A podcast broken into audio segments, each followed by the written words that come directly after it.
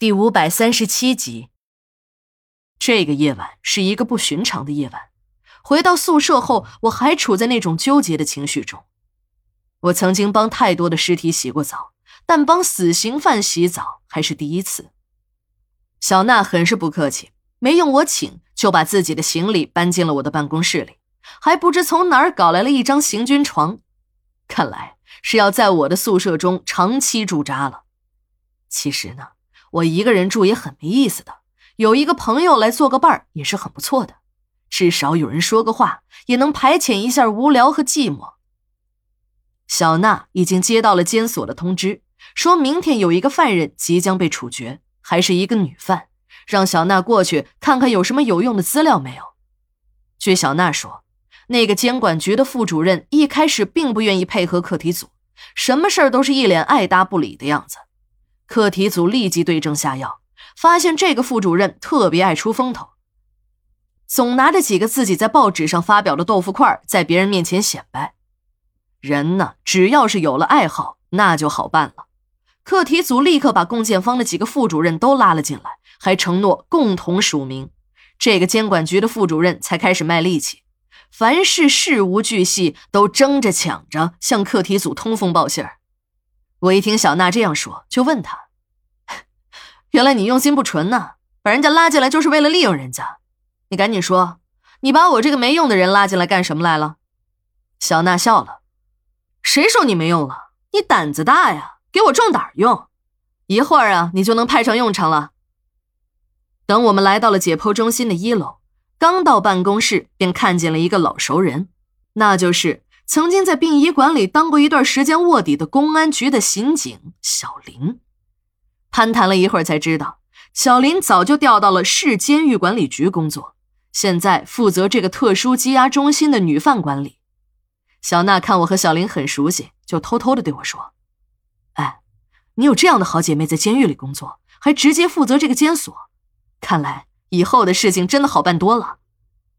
这朝中有人好做官有了熟人好办事儿，也确实是这样。有了小林的支持，我们的工作好开展多了。有一些可开放、可不开放的死刑犯管理环节，也不再避讳我们了。这也确实让我长了不少的见识。比如那手铐子吧，就有什么 U 型铐、狼牙铐等好几种。还有呢，就是脚镣了，更是有着不少的花样，什么轻的、重的，带销钉的，带螺栓的。还有那种最古老的生铁的，这种生铁的呀，也是我们在电视、电影当中经常看到的那种。犯人一走路，也的确会发出那种哗啦哗啦的金属链摩擦声。这东西重得很，最重的能有几十斤，是根据犯人的不同身体素质而决定带什么样的刑具。小林告诉我说，这个女犯叫小青，才二十六岁。而这个二十六岁的女人，却在一夜之间杀死了自己的丈夫、公婆，还有自己的孩子。案子很简单，小青的丈夫是个官二代，虽然没有当上大领导，只是一个普通的公务员，但那种官二代五毒俱全的品性却学了个遍，吃喝嫖赌不说，还在外面包起了二奶。其实啊，小青嫁给这个男人时，便知道这个男人的品性。可当时为了满足自己的虚荣心，这个男人一追她，她就答应了。小青早就知道丈夫在外面吃喝嫖赌，想想也忍了。谁让自己当初爱人家的高富帅了呢？这包二奶也忍了。她知道自己的丈夫那就是个花心大萝卜，哪家官老爷的公子都这样。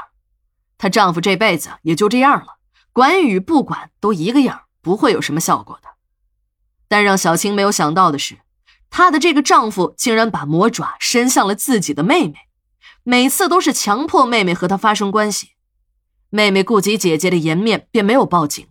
但这只吃惯了窝边草的兔子吃上了瘾，小青的妹妹实在不堪其扰，这才告诉了姐姐。小青虽然很震怒，可还是没想把事情闹大。她背后劝丈夫说：“别总找自己妹妹的麻烦。”人家也是已经结婚了的人，你这样做会让人家家庭不和睦的。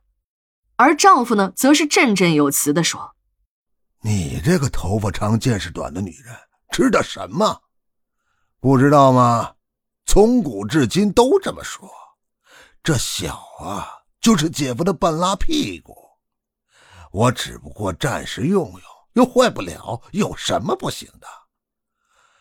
还别说，你妹妹那玩意儿啊，比你舒服多了。